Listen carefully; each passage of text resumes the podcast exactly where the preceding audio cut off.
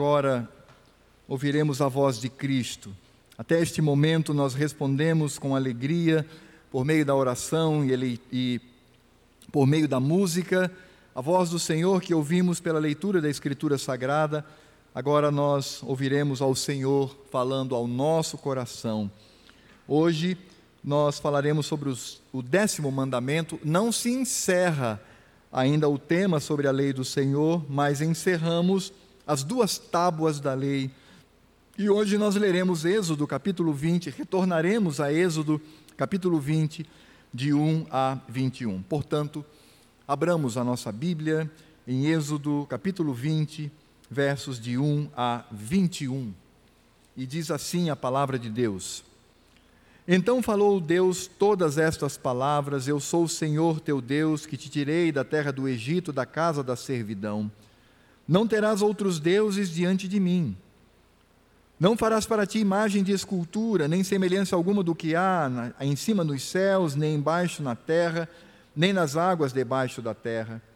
Não as adorarás, nem lhes darás culto, porque eu sou o Senhor teu Deus, Deus zeloso, que visito a iniquidade dos pais nos filhos até a terceira e quarta geração daqueles que me aborrecem, e faço misericórdia até mil gerações daqueles que me amam e guardam os meus mandamentos. Não tomarás o nome do Senhor teu Deus em vão, porque o Senhor não terá por inocente o que tomar o seu nome em vão. Lembra-te do dia de descanso, do dia de sábado, para o santificar. Seis dias trabalharás e farás toda a tua obra, mas o sétimo dia é o descanso, é o sábado do Senhor teu Deus.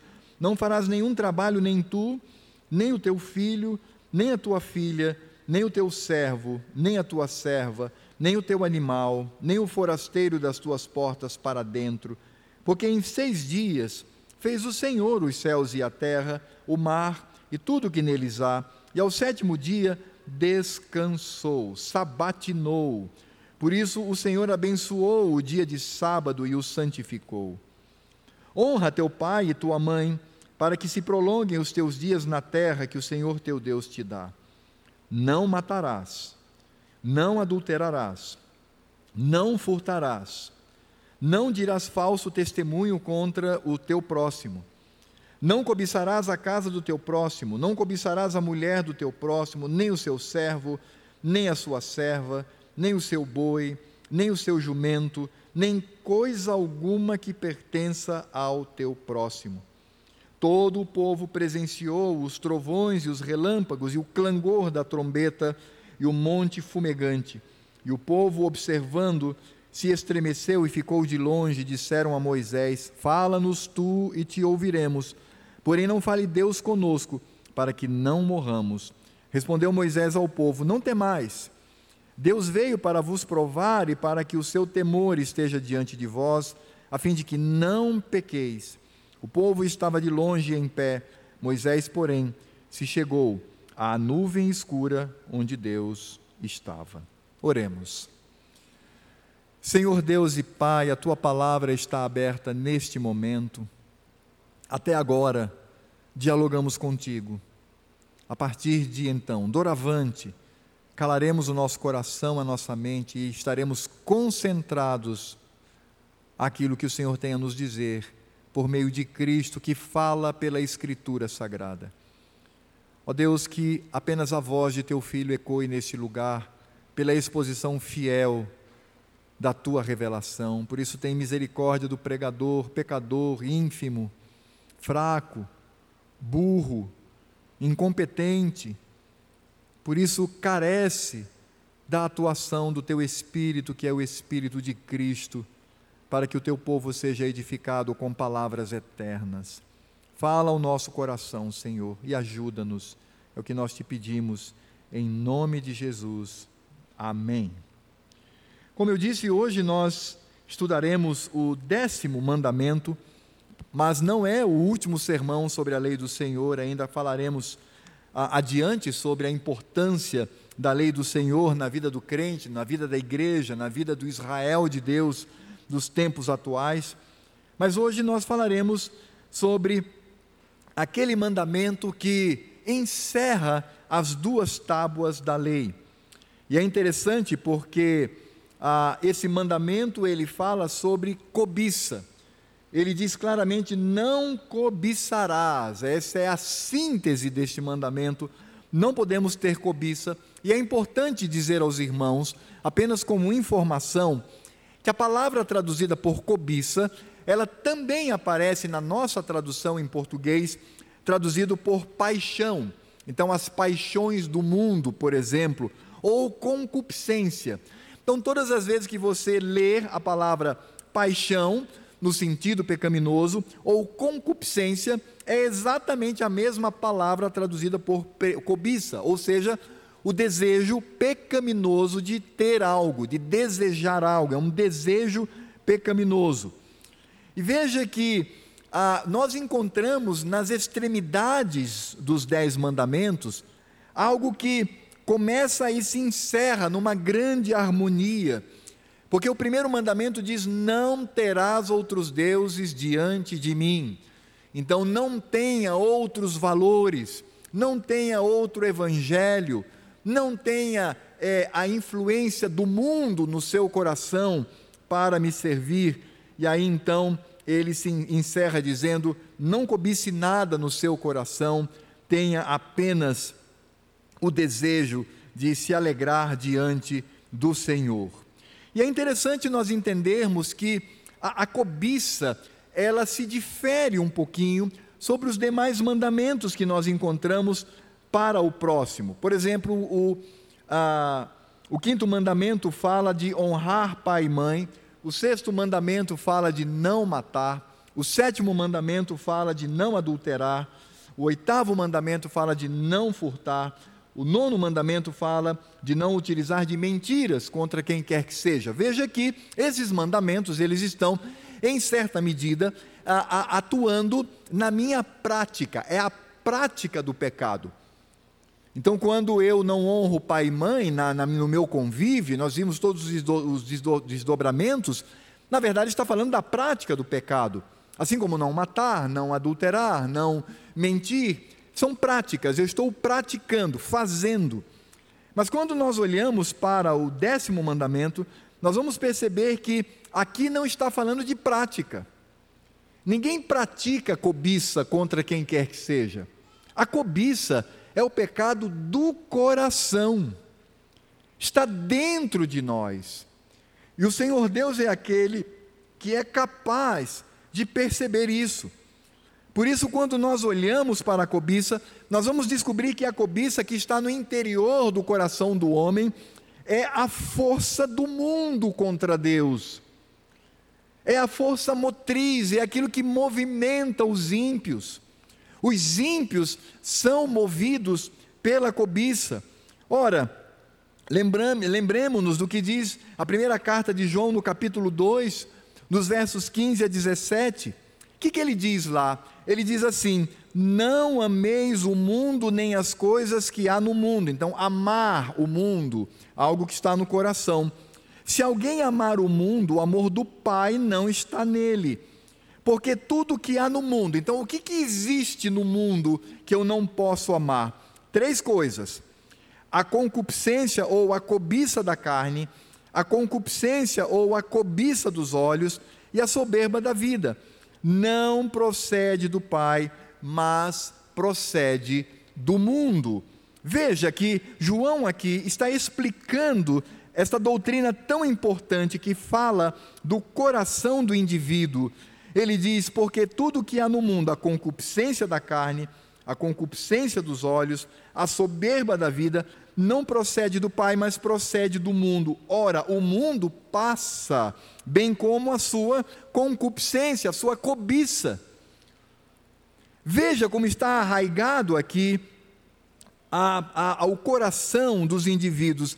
Aquele, porém, que faz a vontade de Deus permanece para sempre. Então João encerra dizendo: o mundo é passageiro, vai passar, vai ser destruído, assim como aqueles que são movidos pela cobiça. Mas aquele que faz a vontade de Deus, esse viverá a eternidade, esse viverá ao lado do Senhor. Então, veja que são três aspectos que encontramos no mundo: a cobiça dos olhos, a cobiça da carne e a soberba da vida.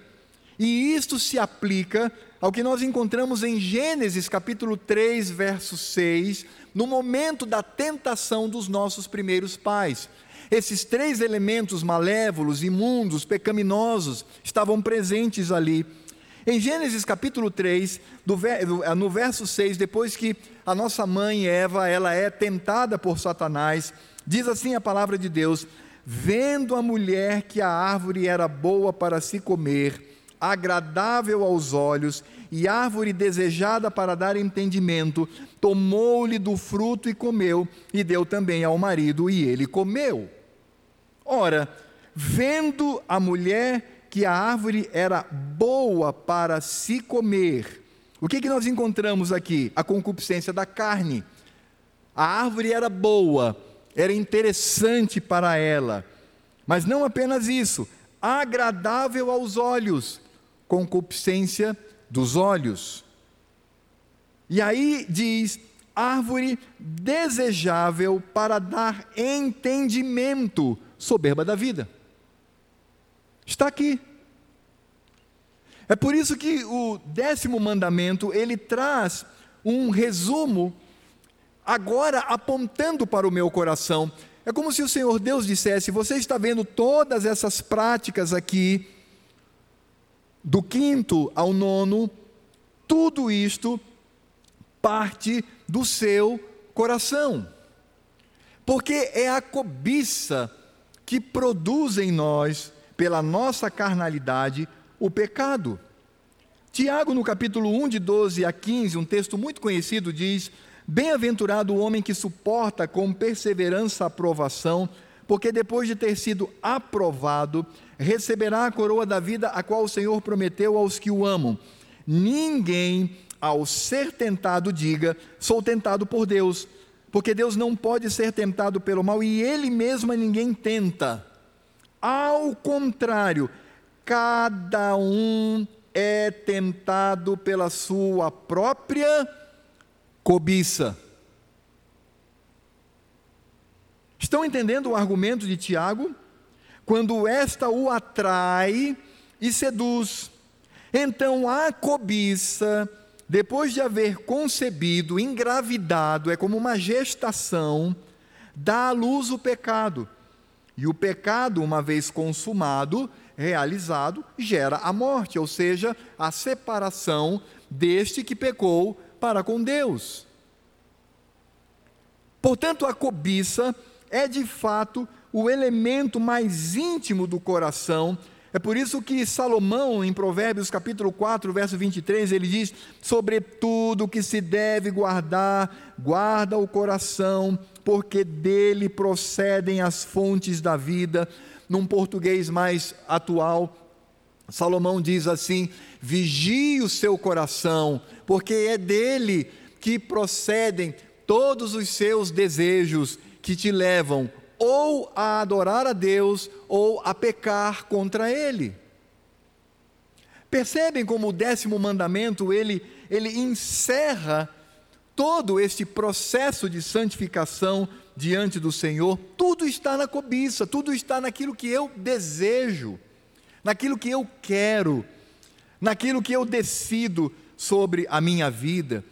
E é importante notar que quando nós falamos acerca das coisas relacionadas a Deus, por vezes nós devemos lutar contra a nossa cobiça. Porque uma coisa é desejar, outra coisa é decidir. Portanto, é uma luta muito grande. Quando nós lutamos por uma vida de santificação, estamos lutando contra a cobiça, contra o desejo, contra a vontade. Nós, seres humanos, nós somos movidos ou pelos nossos desejos, quando damos vazão a todos eles, ou somos movidos por decisões que por vezes são contrárias ao nosso desejo, são contrárias àquilo que eu quero, são contrárias à minha natureza pecaminosa. É por isso que o décimo mandamento, ele encerra a segunda tábua da lei que é amar ao próximo como a si mesmo, e ao mesmo tempo, sim, aponta para a primeira tábua, não ter outros deuses diante de nós apenas o Senhor. É por isso que nós vamos encontrar aqui especificamente no mandamento os alertas do Senhor, ou seja, quais são os alertas que encontramos neste mandamento: não cobiçarás a casa do teu próximo, não cobiçarás a mulher do teu próximo, nem o seu servo, nem a sua serva, nem o seu boi, nem o seu jumento, nem coisa alguma que pertença ao teu próximo. Não tenha desejo por aquilo que não pertence a você, e aí esse mandamento, ele vai trazer quatro elementos. Ele vai falar da casa, ele vai falar da mulher, ele vai falar dos, vai falar dos servos e ele vai falar dos bens. É isso que ele está dizendo aqui. Repetindo, não cobiçarás a casa do teu próximo. Um, não cobiçarás a mulher. Dois, do teu próximo. Nem o seu servo, nem a sua serva. Três, nem o seu boi, nem o seu jumento, nem coisa alguma que pertença ao teu próximo, os bens. Temos aqui, portanto, esta relação. E qual é o significado de cada um deles? Como que nós podemos entender o que está contido neste mandamento que traz algumas especificidades, traz alguns detalhes quanto a não cobiçar? Ora, quando nós falamos sobre não cobiçar a casa do teu próximo, ele não está falando apenas da casa construída. Ah, a casa do fulano é uma casa de andar, é um palacete, tem piscina, tem área gourmet, tem garagem, tem tantas coisas, uma casa tão confortável e tal. Não é apenas isto. Porque casa, na época do Velho Testamento, também apontava para o status político da pessoa, o poder que ele tinha. A casa dele apontava para isso, porque ele poderia ser um grande patriarca. Imaginem, por exemplo, a casa de nosso pai Abraão. Era a casa dele. Mas essa casa ela não se restringia a uma construção, até porque o nosso pai Abraão nem tinha uma construção, ele andava em tendas. Mas esta casa demonstrava o poder que ele tinha diante das pessoas, Poder este que fora dado pelo Senhor Deus. Ele era um grande líder, um homem que ah, possuía o temor e o respeito daqueles que estavam ao seu redor. E por vezes nós, por egoísmo, por vaidade, nós queremos muitas vezes ter o mesmo status político, e quando eu falo aqui de político, eu não estou me restringindo à política partidária dos partidos políticos, de ser vereador, ser governador, presidente, senador. Não. Político aqui, eu estou falando em termos de poder na sociedade. Como, por exemplo, ser um grande gerente, ou ser uma pessoa que possui liderança nata, ou pessoa que, pela sua casa, demonstra a sua importância. Por vezes, nós desejamos isto e vejam que toda a cobiça, ela se dá por nossa causa. Nós não desejamos por causa da glória de Cristo, nós desejamos porque nós queremos ser notados naquilo que o nosso coração traz para si. Quando o mandamento fala sobre mulher, está falando aqui também sobre o status familiar, sobre a forma como essa família está agregada. E isso envolve também obviamente, o prestígio deste homem. Os irmãos se lembram lá de Provérbios 31, a mulher de Provérbios 31, o que, que ela concedia ao seu marido? Honra, admiração, louvor. Ela era uma auxiliar idônea e que com o seu trabalho, o trabalho de suas mãos, ela fazia com que o seu marido fosse estimado. Por vezes nós olhamos essa questão da mulher apenas no âmbito sexual e sim está inserido nisto.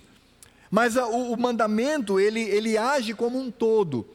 Eu às vezes desejo porque eu quero ter esse status familiar, ou às vezes porque a esposa de alguém também pode ser atraente para mim e eu a desejo.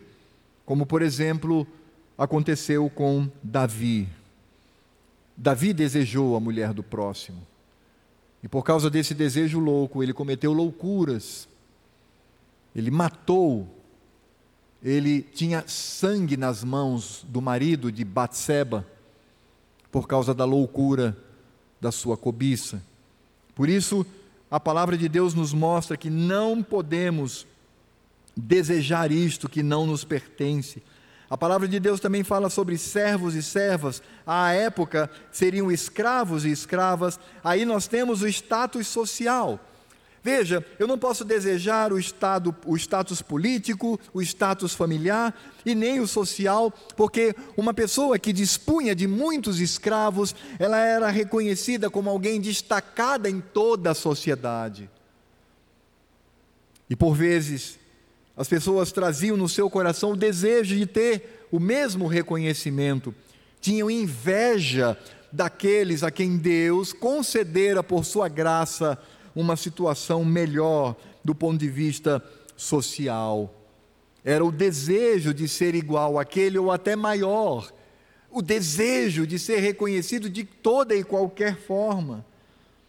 E por vezes, isso de fato demonstrava atitudes que eram atitudes vis da parte daqueles que desejavam. Os bens também, ele fala aqui de jumento, de boi, etc. Aqui fala dos bens financeiros. Às vezes eu gostaria de ser como aquele que tem mais dinheiro do que eu, que tem mais conforto, que tem mais oportunidades, porque ele não eu, Senhor, porque ela e não eu, Senhor. Eu desejo ter todas essas benesses para mim. Dá-me, Senhor, o mesmo status financeiro, e aqui incluindo a todos, ou status social, familiar, político. Dá-me, Senhor, eu quero ser como ele, como ela, e eu quero ser mais ainda. E irmãos, isso, isso é, é, é, sequestra o nosso coração em situações até menores. Quantas vezes, até dentro da própria igreja, nós não cobiçamos certos cargos. E nós queremos estes cargos não porque quero me tornar um escravo de Cristo e poder servir, não porque eu quero ter um status dentro da igreja. Eu quero que as pessoas vejam o quão bom eu sou em liderança, o quão bom eu sou no pastoreio, o quão bom eu sou na pregação, o quão bom eu sou na administração, no convívio, e aí tudo que eu faço não é movido para a glória de Cristo, mas é em reconhecimento. É por isso que estas pessoas que agem dessa forma, quando elas não são reconhecidas na igreja, ficam acabrunhadas, ficam birrentas, ficam chateadas, ficam com raiva, porque simplesmente querem receber os louros da vitória aqui nessa terra. É claro que é preciso abrir aqui um parênteses, isso também não significa dizer que a igreja tenha que ser ingrata, não é isso. A igreja também precisa aprender a ser grata ao Senhor pelos servos e servas que estão ali no seu meio e contribuindo para a obra do Senhor, mas eu estou falando é do coração daquela pessoa.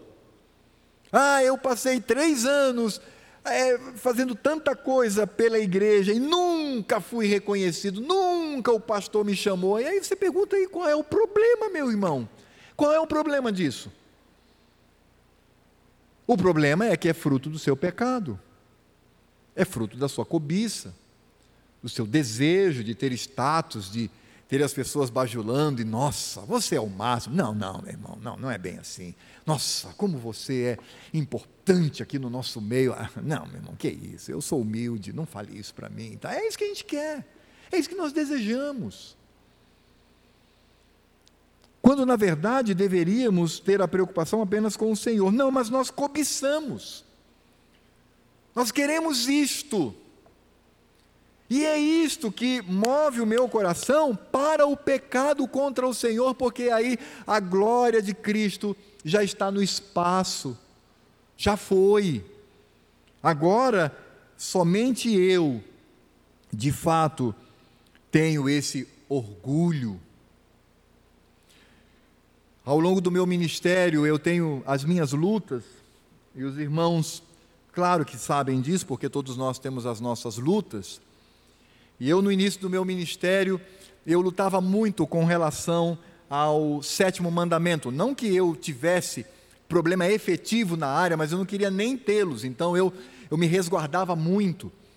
Sobretudo eh, estando na universidade, eu me afastava tanto é, das pessoas do sexo feminino, que até a minha própria esposa me chamou a atenção a ela e falou: amor, calma, não, você, tá, você já está pecando, você está sendo grosseiro, então tenha mais calma. Então eu, eu era ali resguardado nessa área, né, armando toda a minha artilharia pela força do Senhor, para não desonrar o nome de Cristo.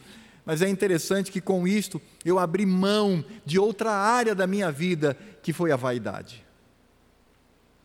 Então eu gostava muito de receber elogios dos irmãos. Nossa, pastor, que sermão. Nossa, pastor. E eu, não, irmão, toda glória para o Senhor. Mentira, eu amava essas coisas. E de repente, numa manhã, eu acordei e senti que a minha voz ela estava um pouquinho diferente. E aí, por insistência da minha amada esposa, porque são as esposas né, que insistem para que os maridos se dirijam aos médicos, nós homens temos um vírus, alguma coisa antimédico, a gente não gosta disso, né? A gente nunca faz a coisa direito. Eu estou fazendo uma série de exames, tem exames aí que é para ter entregue há, há, um mês e meio. Temos médicos aqui no nosso meio, por favor, não fique tão chateado comigo. E não fiz ainda, aquela coisa enrolada. Mas a minha esposa, ela conseguiu me levar ao médico. E aí o médico examinou as minhas cordas vocais e ele disse o seguinte: qual é a sua profissão?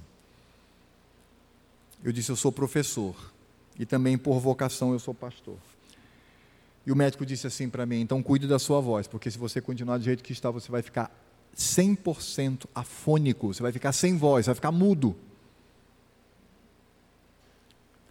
E aquilo foi um impacto para mim, com os exames ali diante de mim.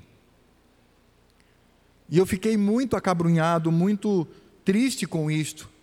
Mas é interessante como a voz de Deus por meio da Escritura Sagrada, fala a mente ao coração do seu servo. Em outras palavras, o que veio ao meu coração é: Ué, você não é tão vaidoso com as suas palavras? Pois é. Num estalar de dedos você vai perdê-la. E aí? Você não vai servir para mais nada.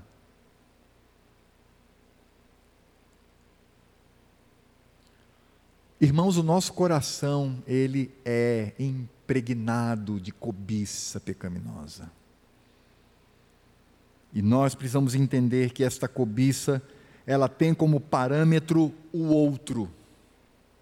Aliás, é uma, uma teoria social que eu aprecio muito. Todo ser humano ele é movido não pela comparação de si para consigo mesmo, mas é sempre a comparação de si para com o outro. Ele se compara e nisto ele desenvolve cobiça no seu coração.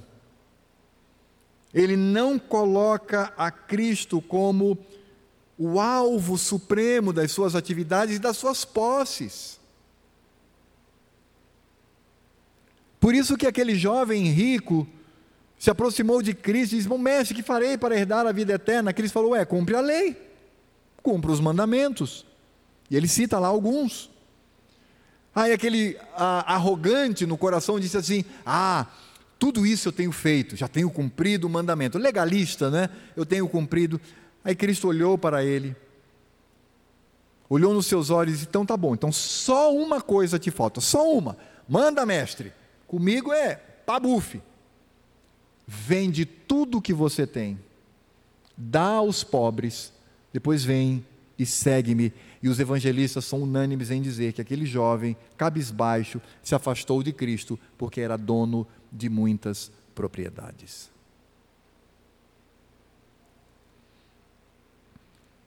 Precisamos entender que não podemos cobiçar, embora esteja no nosso coração.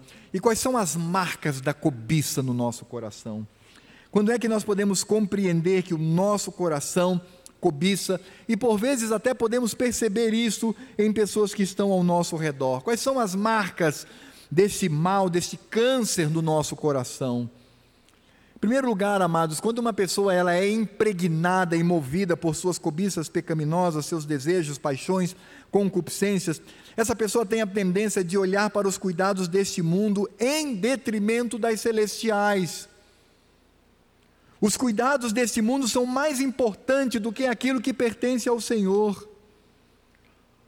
Então essa pessoa, ela sofre pelas coisas do mundo, sem sofrer por aquilo que pertence a Deus. Ela sofre porque quer ter mais dinheiro. Ela sofre porque quer ter uma casa maior. Ela sofre porque não quer mais andar de ônibus, de Uber, quer andar de um, um carro novo, um carro zero. Ela sofre porque suas roupas poderiam ser de marca, roupas que lhe dessem um status maior.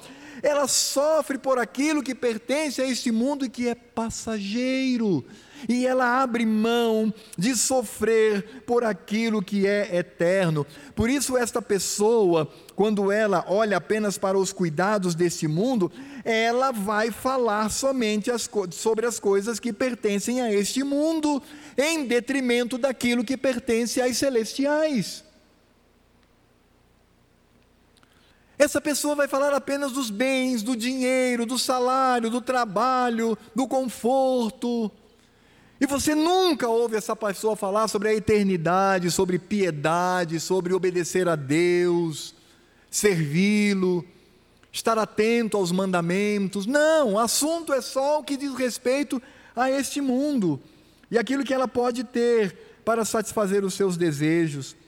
Por isso, essa pessoa que olha para os cuidados deste mundo em detrimento das celestiais faz de tudo, até ilicitamente, para obter esse mundo, em detrimento do desejo de obter as bênçãos celestiais. Então ela passa a quebrar vários mandamentos para ter aquilo que deseja.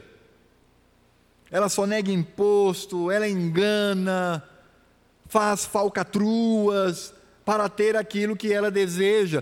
E veja que o desejo do coração humano não está restrito apenas a dinheiro, mas está restrito a tantas outras áreas, como nós vimos aqui. Isto porque os cuidados deste mundo são fortes no seu coração e os cuidados com as coisas de Deus são tão pequeninas. É por isso que para estas pessoas é um sacrifício fazer algo para Deus e Deus está em segundo plano.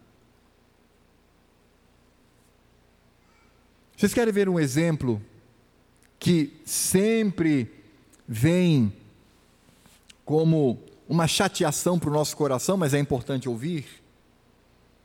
O culto solene. Os irmãos sabiam que tem crente que só vem para o culto solene quando não tem nada mais o que fazer?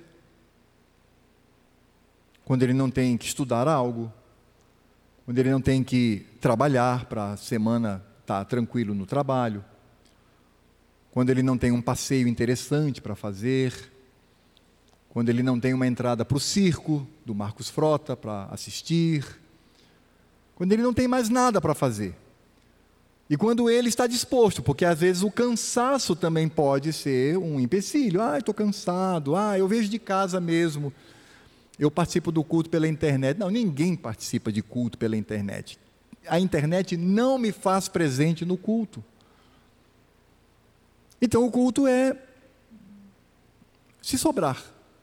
Se eu não tenho diversão, se eu não tenho trabalho, se eu não tenho estudo, se eu não tenho descanso físico para dormir, então aí eu vou. É exatamente isso. Os cuidados deste mundo estão mais fortes na minha vida do que aquilo que pertence ao Senhor. E isso diz respeito também a, por exemplo, a minha vida íntima com Deus, a minha vida solitária com Deus, a minha vida com Ele, de compromisso por meio da oração, da leitura da palavra, de santificação. Como a cobiça é um câncer miserável que corrói tudo isto. É por isso que as marcas da cobiça que passam para esse olhar para os cuidados do mundo em detrimento das celestiais, me transforma num murmurador constante. Tudo eu reclamo.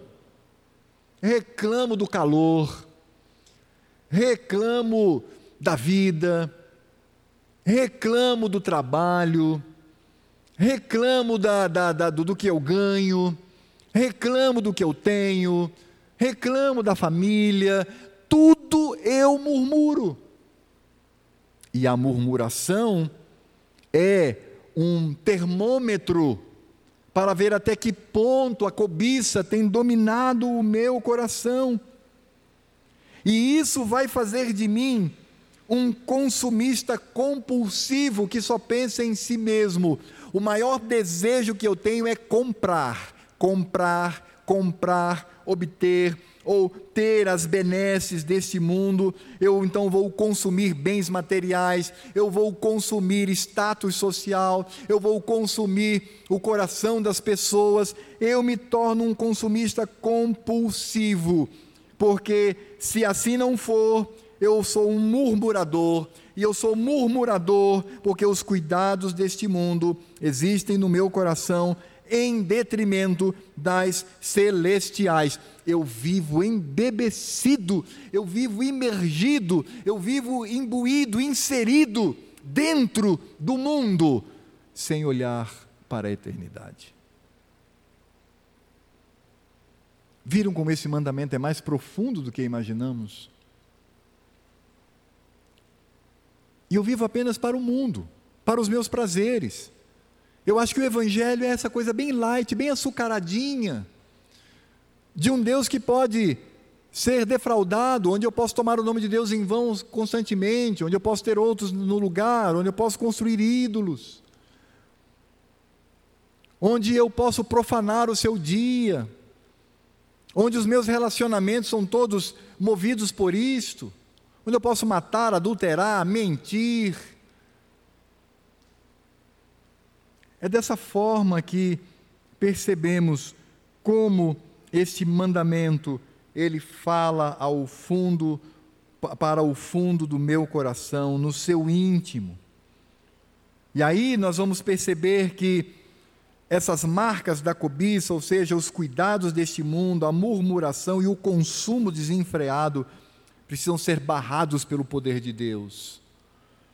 E como é que eu posso barrar pelo poder de Deus? Usando as armas. E quais são as armas contra a cobiça? Vejam que coisa interessante, irmãos. As armas da cobiça é a confiança em Deus. Confiar nele.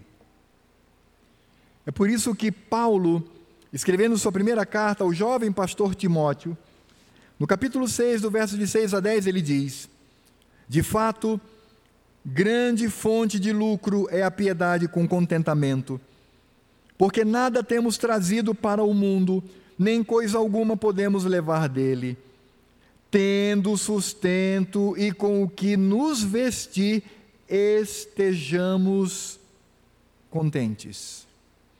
Ora, os que querem ficar ricos ou ter mais do que já têm, cai em tentação e cilada e em muitas concupiscências, ou seja, em muitos desejos, em muitas cobiças insensatas e perniciosas, as quais afogam os homens na ruína e perdição, porque o amor do dinheiro é a raiz de todos os males, e alguns nessa cobiça se desviaram da fé e a si mesmos se atormentam com muitas dores. O que a Escritura Sagrada nos diz é que, ao nos entregar para esse pecado décimo, nós vamos trazer sobre nós sofrimento atroz. É por isso que eu preciso confiar em Deus. Eu preciso confiar na providência de Deus. O que é providência, irmãos?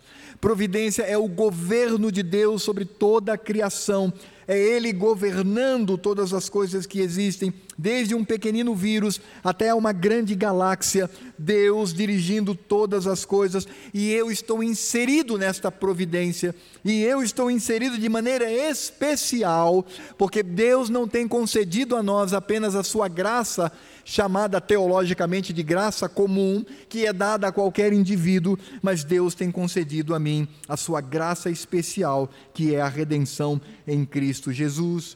Eu preciso entender isso. E crendo na providência de Deus, eu descanso na provisão, naquilo que efetivamente Deus me dá, me concede para a minha vivência ou a minha sobrevivência. Se eu tenho o que tenho, é porque Deus determinou que assim fosse e Ele tem dado para mim a porção necessária para uma vida de alegria, de júbilo e de confiança no Senhor. É por isso que a Escritura Sagrada fala que é muito difícil um rico se tornar piedoso, porque ele acha que tem tudo, ele não precisa de nada. E é por isso que quando uma pessoa que é crente, ela é assolada por uma desgraça, seja ela qual for, sua tendência pela ação do Espírito Santo é ter uma vida mais devota ao Senhor. Porque aí ele percebe que tudo depende do Senhor, incluindo sua saúde, sua vida. Eu preciso crer que Deus é o meu Senhor e que provisiona tudo aquilo que eu necessito. Ponto. Claro que isso, amados, não significa dizer que o crente não deva lutar para melhorar sua vida, melhorar o seu emprego, melhorar o seu salário. Não, sim, estudar para ter uma vida melhor, uma vida confortável. Não é disto que estamos falando. Não é disto. Não é agora, ah, não vou mais estudar, não vou mais trabalhar, eu vou me contentar. Não é isso. Eu estou falando de cobiça. Eu estou falando de ter aquilo para além do que o Senhor Deus nos tem dado por sua graça e misericórdia. E aí precisamos lembrar de outro detalhe, como arma contra a cobiça. Porque a arma contra a cobiça não é só o contentamento, nem crer na providência e provisão do Senhor, mas que nós somos meros mordomos. Você está vendo a roupa que você está usando hoje? Camisa, calça, sapato, está vendo a roupa que você está usando? Pois é, daqui 100 anos você não, ter, não terá mais isso consigo. Ou ela vai se desgastar ou você vai morrer. E aí ela vai passar para outros. Quantas pessoas não morrem? E aí aqueles que ficam vão lá do guarda-roupa, pegam a grande maioria do que tem, junta e doa. Acabou, ele morreu, agora vai para outro. Assim é o mundo. Nós somos mordomos. Nós não estamos aqui cuidando de nossas propriedades eternas. A propriedade eterna que nós temos está no céu, não está aqui. A propriedade que vai durar pela vida toda, para todos sempre, não está entre nós, está no regaço de Deus, nos aguardando na eternidade. O que temos aqui são elementos da vida que não nos pertencem, por isso somos mordomos. Cuidamos daquilo que não é nosso, em última medida, cuidamos daquilo que não ficará conosco por toda a eternidade. Ou como diz um ditado popular, que eu acho até engraçado, mas é verdadeiro: caixão não tem gaveta, não adianta, você não vai levar nada. Nada. E eu preciso entender isto. E que isto sirva como arma do Espírito Santo na minha vida, para que eu não seja domado pela concupiscência, pelo desejo, pela cobiça, comparando a minha vida com a dos outros. E é por isso que quando nós olhamos para o décimo mandamento, nós olhamos para o maior exemplo que podemos ter na vida, que não é outra pessoa, senão a atitude de Cristo diante deste mandamento Talvez o texto mais emblemático para isso seja o que está lá em Filipenses capítulo 2, quando diz que Cristo, sendo Deus, não usurpou isto na sua encarnação. Ele não tomou isso para si para colocar-se diante das pessoas desta forma, até porque se ele viesse desta forma, ninguém sobreviveria. Mas ele, por amor, ele se esvazia da sua glória Cristo ele faz o sentido contrário, ele que tem toda a glória, todo o esplendor, licitamente, de maneira santa, justa, que agrada ao Pai, ele se esvazia de tudo isto para vir e estar conosco.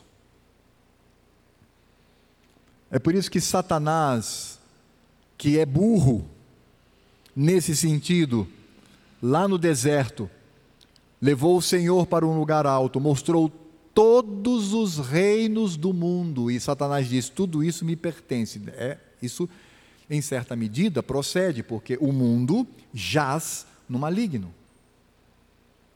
E o diabo disse assim: Tudo será teu, farei uma transferência imediata se você seguir os meus caminhos, se você me adorar, se você se submeter a mim. E qual foi a resposta de Cristo? Nós sabemos. Cristo, ele não teve no seu coração o pecado da cobiça.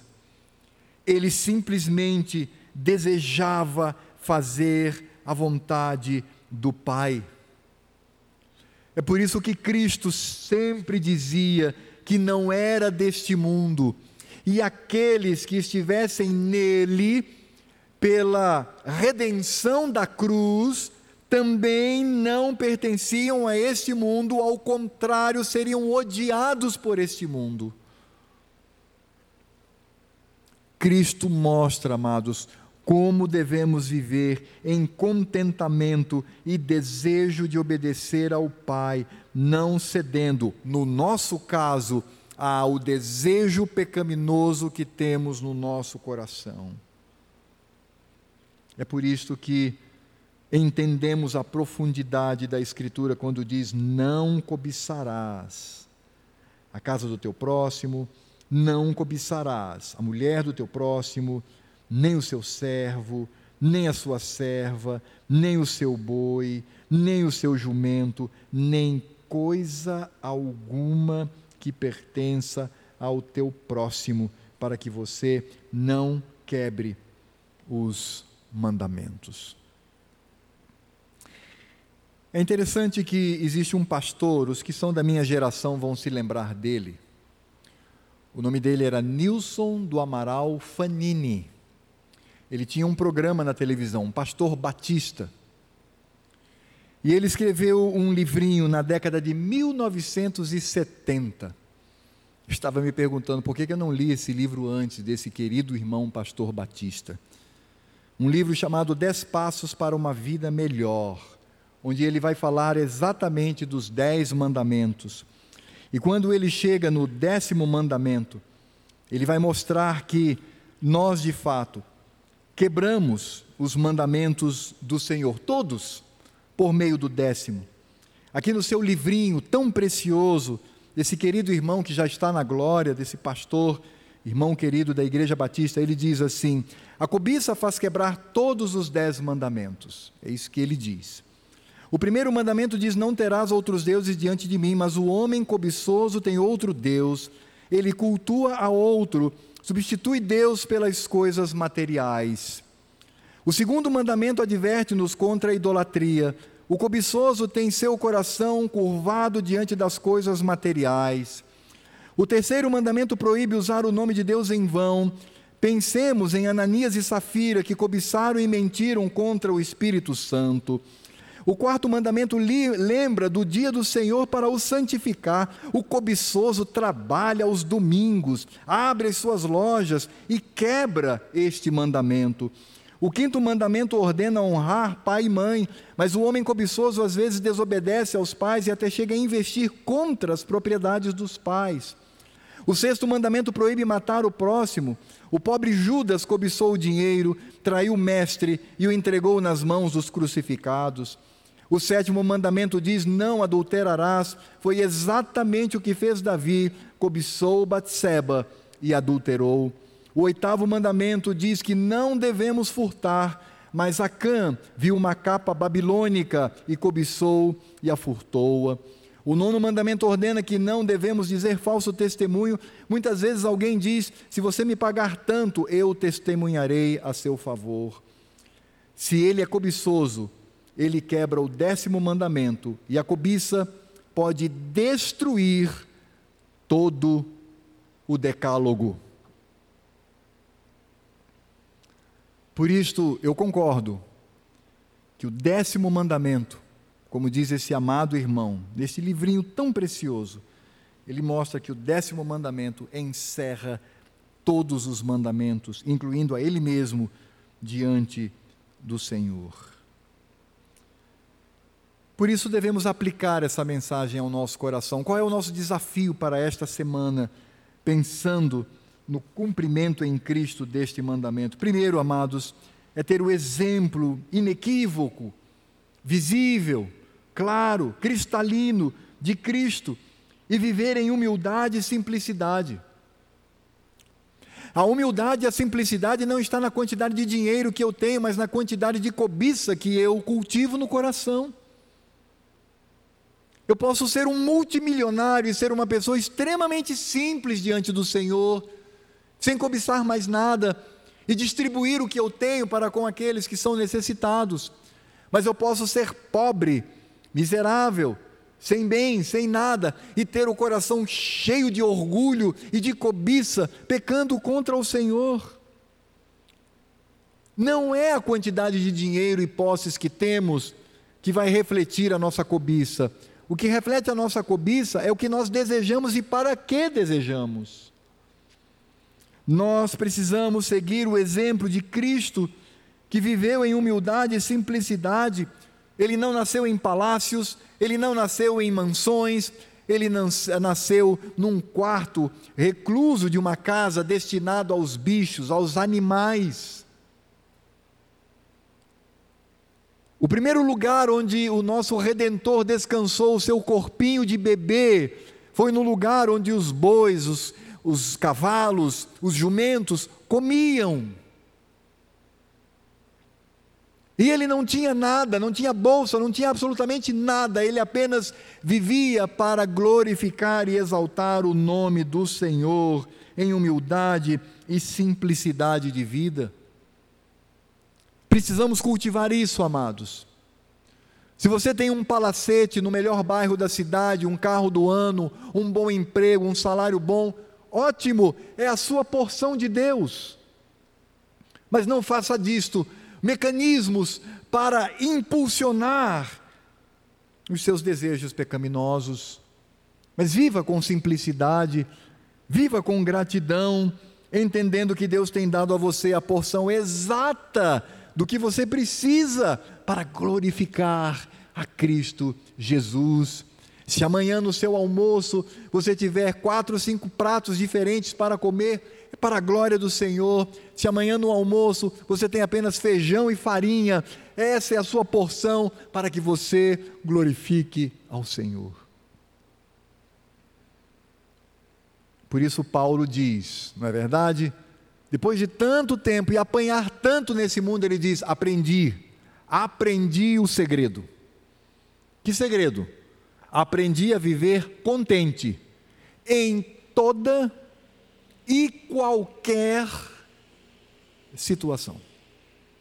Rico, pobre, afamado, abandonado, tudo, em tudo sou fortalecido em Cristo. É desta forma que devemos viver para que Cristo nos ajude. Por isso, nós não podemos descuidar do nosso coração. Nosso coração é desesperadamente corrupto. Se eu não entender isto, não haverá luta contra o pecado. Por isso eu preciso me ajoelhar e dizer: Senhor, tem misericórdia de mim, me ajuda. E todos nós, e me incluo com, com é, bastante ênfase, todos nós precisamos diariamente orar dessa forma ao Senhor: Senhor, vigia o meu coração, ajuda-me, que o Espírito de Cristo, que é o teu Espírito, me auxilie nesta vida de santidade, para que eu não venha desejar nada do que é alheio, mas desejar apenas a tua glória e a glória de teu Filho bendito, não descuide do seu coração. Veja suas intenções. Por que você quer melhorar no emprego? Vê, sonde o seu coração. Por que você quer destruir a sua casa e construir outra maior? Sonde o seu coração. Por que você quer trocar de carro? Sonde o seu coração. Porque você quer se casar? Sonde o seu coração. Precisamos sondar o nosso coração, porque ele é desesperadamente corrupto e enganador. É por isso que nós temos a misericórdia e a graça de Deus. É por isso que nós só sobrevivemos, porque a cada manhã, lá quatro, quatro e meia da madrugada, quando o galo dá o seu primeiro canto, as misericórdias do Senhor já estão novinhas em folha para mim, novinhas, renovadas, para que eu possa viver com tranquilidade e mesmo pecando, confessando o pecado, ter o perdão do Senhor. O que nos sustenta é a graça de Deus, que é gracioso para conosco hoje alertando-nos com amor e carinho de um Pai que nos é por meio de Cristo Jesus. Ele diz: Filho, não cobice nada. Tenha contentamento no seu coração. Pare com isso. Até porque a cobiça desenfreada adoece fisicamente, mentalmente, emocionalmente, nos destrói por dentro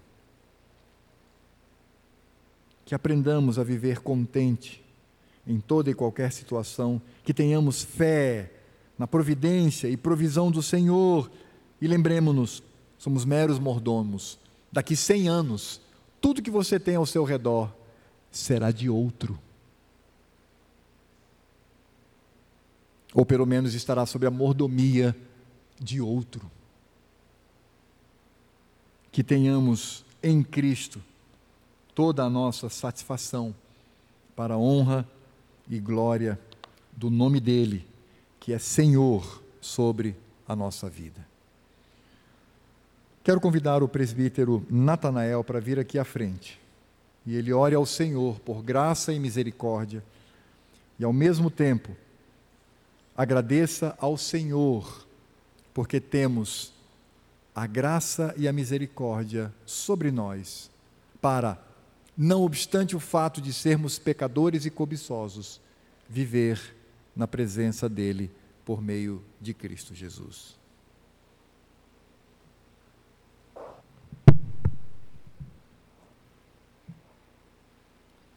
Senhor nosso Deus, nós estamos gratos a Ti por ter o privilégio de ouvir a Tua palavra, Senhor, e ouvi-la como ela é e como nós devemos conceber o desejo de te servir, o desejo de cumprir os teus mandamentos, o desejo de honrar o teu nome, Senhor.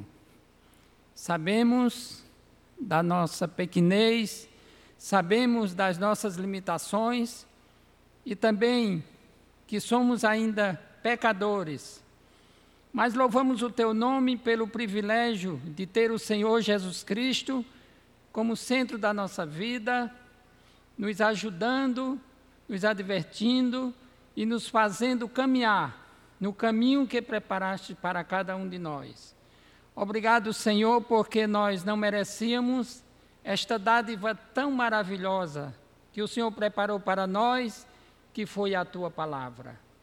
Te louvamos porque, Senhor, mesmo com todas as nossas falhas e imperfeições, nós podemos olhar para Jesus Cristo e consertar a nossa vida todos os dias. Como diz a tua palavra, se andarmos na luz, como Ele na luz está, temos comunhão uns com os outros e o sangue de Jesus Cristo nos purifica de todo pecado. Ajuda-nos, ó Deus, a cada dia nos esforçarmos para que os teus mandamentos tenham prioridade, primazia nas nossas vidas e que possamos, ó Deus, agradar o teu santo nome, agradar ao Senhor, que fez tudo por nós, deu a sua vida, Cristo assumiu todos os nossos pecados, as nossas fraquezas, as nossas imperfeições. Somos gratos a Ti, Senhor, porque Tu nos ama e a maior prova do teu amor para conosco é a tua palavra sendo exposta e ensinada para que possamos andar prudentemente conforme o Senhor nos determinou e nos ordenou. Por isso, ó Deus, aceita cada um de nós na tua presença, perdoa-nos os pecados, que cometemos pelas nossas falhas, por pensamentos, palavras e obras, e que possamos, ó Deus, te seguir com muita confiança no Senhor, não cobiçando nada que o Senhor não preparou para nós, mas olhando para Jesus Cristo, autor e consumador da fé, colocando a nossa confiança no Senhor. Somos gratos pela tua palavra que ouvimos e pedimos a tua bênção sobre nós, sobre toda esta amada igreja. Em nome do Senhor Jesus Cristo que nós te pedimos. Amém, Senhor. Amém.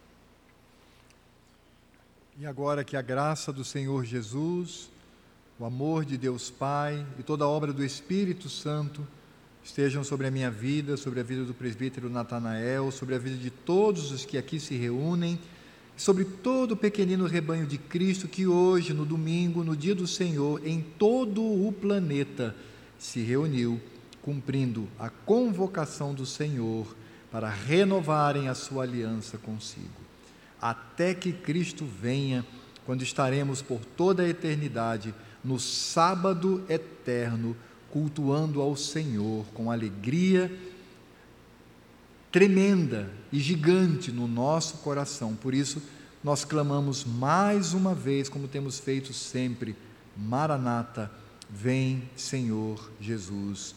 Amém. Amém, Senhor.